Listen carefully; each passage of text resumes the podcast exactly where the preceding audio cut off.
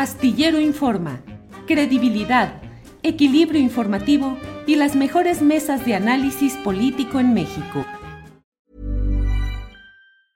Tired of ads barging into your favorite news podcasts?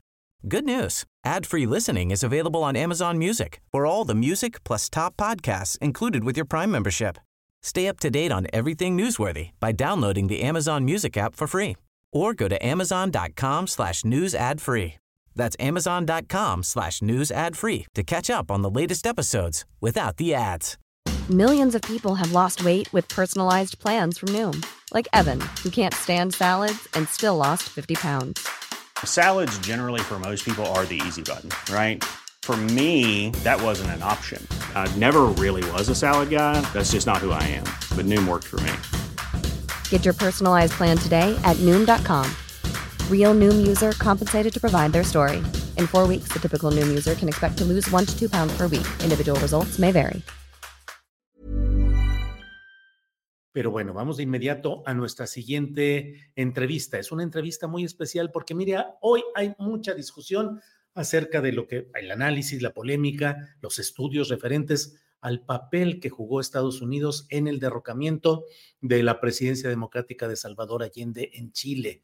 Y desde el lado mexicano tenemos siempre, siempre lo hemos tenido, ese, mm, mm, eh, la idea, la, la versión generalizada del gran papel que nuestros gobiernos jugaron en defensa de la democracia, en la atención a los eh, chilenos en su momento, pero vi un tuit que por aquí lo vamos a poner en unos segundos, un tuit de Camilo Vicente Ovalle. Él es historiador, adscrito a la Subsecretaría de Derechos Humanos, y dijo, ahora en el contexto de los 50 años del golpe de Chile en Chile, sería bueno revisar críticamente el papel de México en el contexto de la familia autoritaria latinoamericana, más allá de la proverbial política de asilo. E hizo una serie de consideraciones.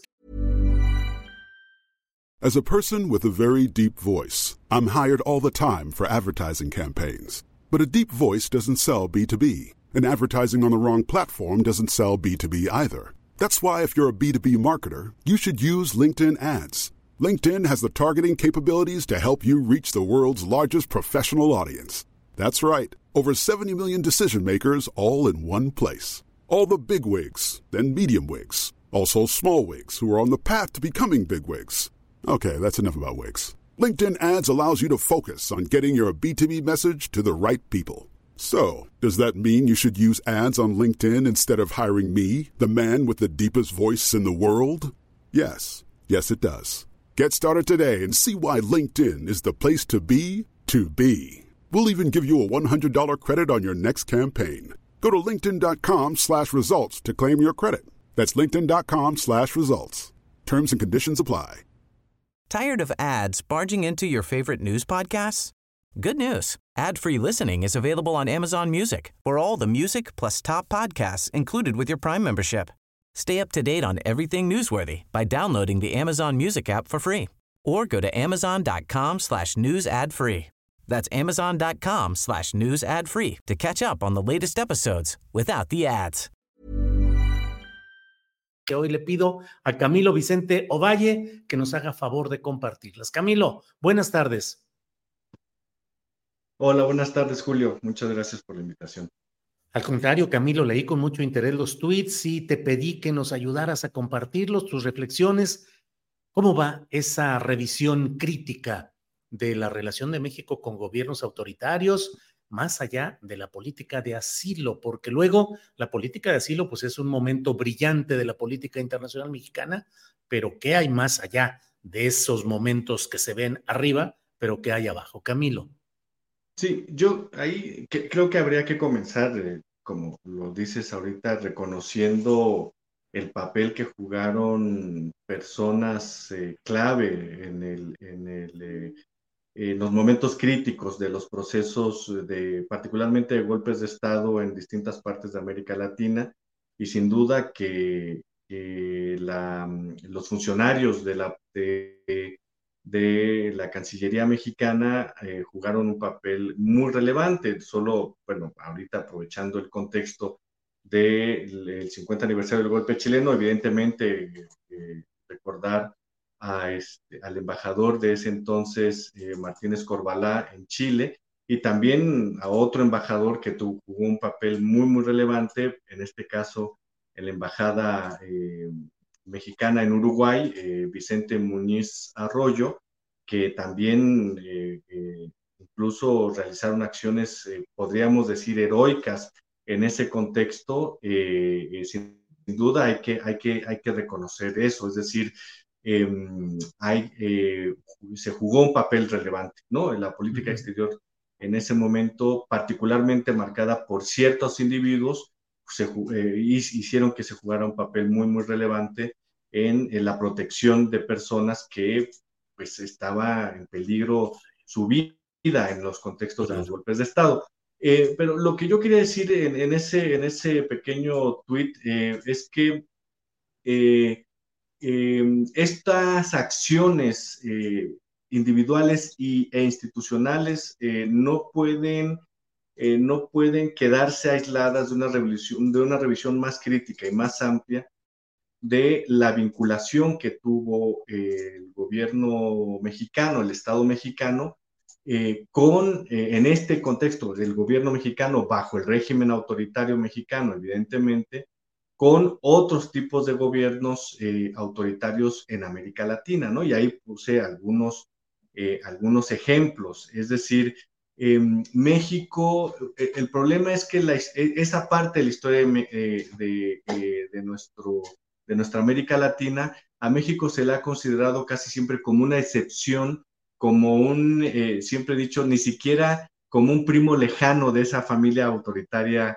latinoamericana, sino como como un, em, eh, como un país en el que no existían estos procesos autoritarios, en el que no existían procesos de represión política y como un país o un estado que no estaba ni, eh, vinculado de ninguna manera con estos procesos autoritarios y con estos gobiernos autoritarios. Y creo que la evidencia que se ha estado produciendo en una nueva historia de la Guerra Fría en América Latina, los últimos 10 años al menos, nos ha estado enseñando justamente las articulaciones, eh, no solo con los Estados Unidos, sino entre los países, entre los gobiernos autoritarios en América Latina, las diversas articulaciones que jugaron un papel relevante en la coordinación de la represión em, a nivel regional, ¿no? Y, ahí, bueno, ponía el ejemplo, eh, tres, ponía tres, eh, tres, tres ejemplos, la reunión que tuvo eh, Luis Echeverría, el expresidente Luis Echeverría, en junio de 1975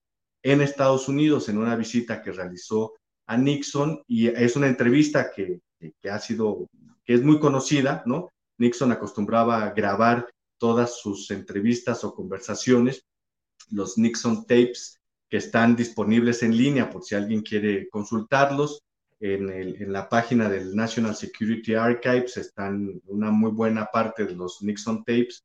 Y ahí viene la, la, entrevista que sostuvo Echeverría en el 72 con Nixon, en donde Echeverría evidentemente se muestra como lo que era, es decir, un personaje profundamente anticomunista, un personaje muy plegado a la estrategia contrainsurgente de los Estados Unidos y un personaje que tenía muchísima claridad del papel geopolítico que tenía que, desempeñar México en el contexto de las políticas anticomunistas de Estados Unidos, ¿no? Entonces, em, ahí evidentemente hay una frase, ¿no? Eh, bueno, varias frases que, dice Echeverría, que le dice a Nixon que él ha visto el peligro, eh, que Echeverría ha visto el peligro del, de, que significa el comunismo y que lo ha visto en Chile, en el Chile de Salvador Allende, y este, que está plenamente consciente de que Cuba representa una, eh, un peligro del comunismo en América Latina y que por lo tanto México, particularmente él como presidente de México, tendría que asumir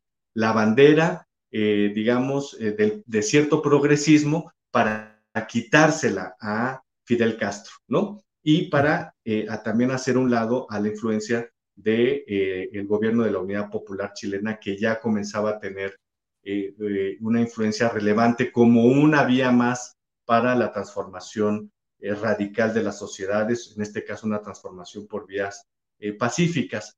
Em, en el 70... Camilo, sí. Camilo, en esencia es lo que muchos decimos la fachada progresista izquierdista hacia Latinoamérica y en política exterior era una fachada o era una algo con lo cual se pretendía diluir, disfrazar o atenuar una realidad interna cargada de la represión, de la preponderancia de grupos de policía política, de grupos militares que cometían una serie de atrocidades adentro de México, en lo que literalmente éramos candil de la calle y oscuridad de la casa, Camilo?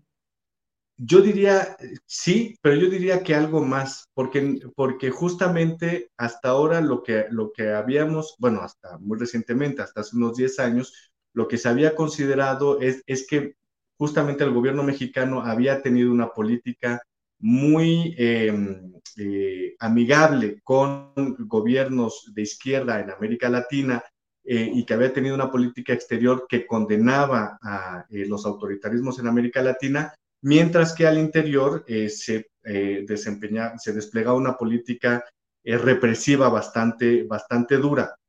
Pero ahora sabemos algo más, que incluso hacia el exterior los gobiernos mexicanos, tanto de Gustavo Díaz Ordaz, eh, Luis Echeverría, López eh, eh, y, López Portillo, tuvieron relaciones con los dictadores y con los gobiernos autoritarios, no solo relaciones diplomáticas en su generalidad, sino relaciones en el intercambio de información de disidentes políticos e incluso en la captura de disidentes políticos aquí en México este, y luego su entrega a los gobiernos autoritarios. El caso guatemalteco es clave en ese sentido, ¿no? Desde principios de los años 70 hubo un seguimiento puntual por parte de la Dirección eh, Federal de Seguridad y por parte del Ejército Mexicano a los disidentes guatemaltecos em, que se estaban organizando aquí en México. Muchos de ellos fueron capturados aquí en México y después entregados a las fuerzas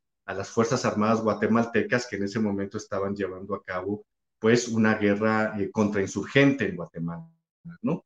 Eh, en otro de los tweets hacía yo referencia de la, del restablecimiento de relaciones con la dictadura argentina en 1979 eh, y donde viaja una delegación del ejército mexicano que es recibida por el dictador Videla en, el 79 y se, establecen vínculos eh, institucionales entre los ejércitos. Estamos hablando ahí del ejército de la dictadura argentina, no estamos hablando eh, del proceso de transición que ocurriría un par de años después, ¿no? Entonces, em, yo creo que ahora eh, es un buen momento, es muy propicio este 50 aniversario del golpe de Estado en Chile para hacer una reflexión crítica Em, del papel que jugó México geopolíticamente hablando en este contexto de autoritarismos en, América Latina. Entonces, eh, hay una historia ahí por construir,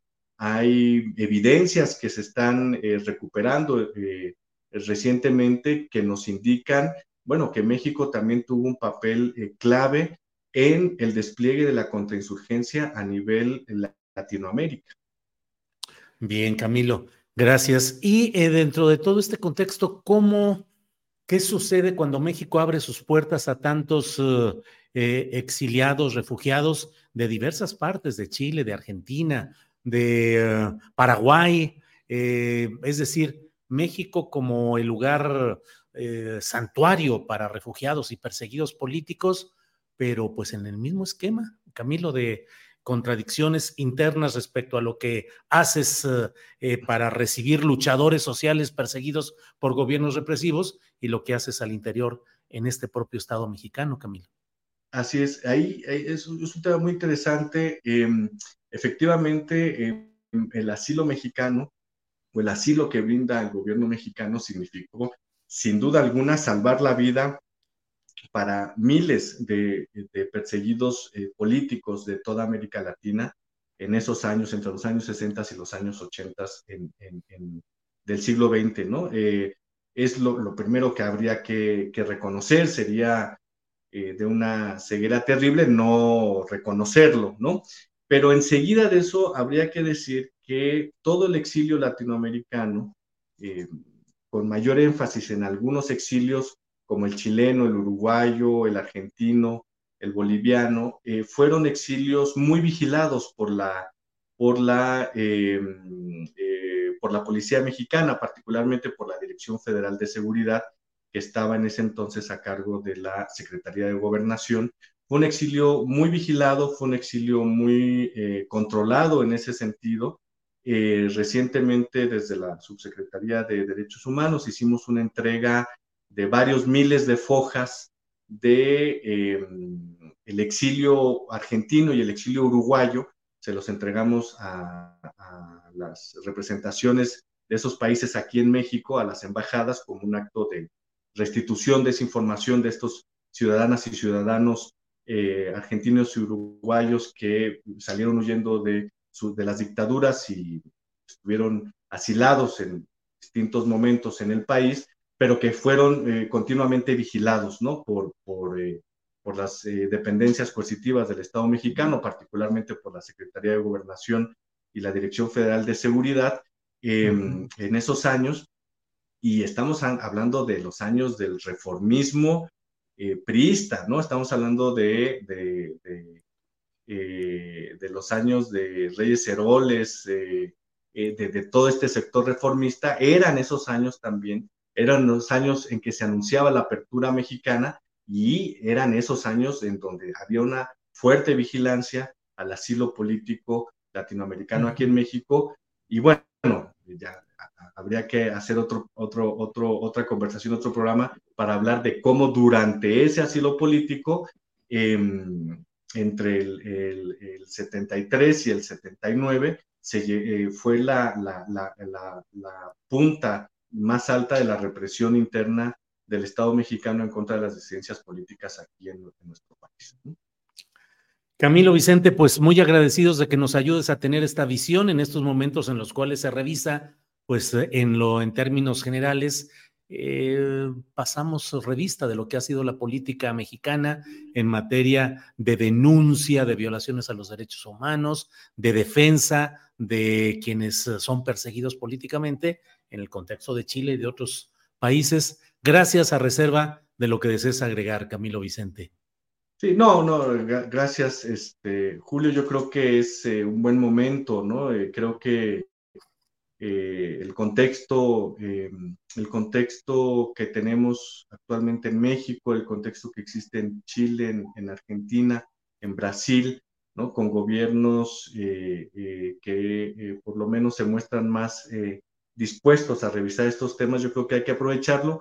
Y yo cerraría diciendo que también hay que aprovechar este momento, eh, o más bien que este momento nos plantea eh, un, punto crítico en donde tendremos que revisar esta, esta historia, sobre todo frente a la reactivación de los fascismos nuevamente en América Latina. Lo que está sucediendo ahora en Argentina nos tiene que alertar sobre el avance eh, de los nuevos fascismos, sobre el avance de la ultraderecha en América Latina, lo que sucede también en Chile, ¿no? Em, con la derecha y la ultraderecha que ganan nuevamente las elecciones para la constituyente en Chile, yo creería que es un buen momento para traer a cuenta de la memoria pública este tipo de, o estos procesos históricos, ¿no? Y no eh, solamente eh, eh, continuar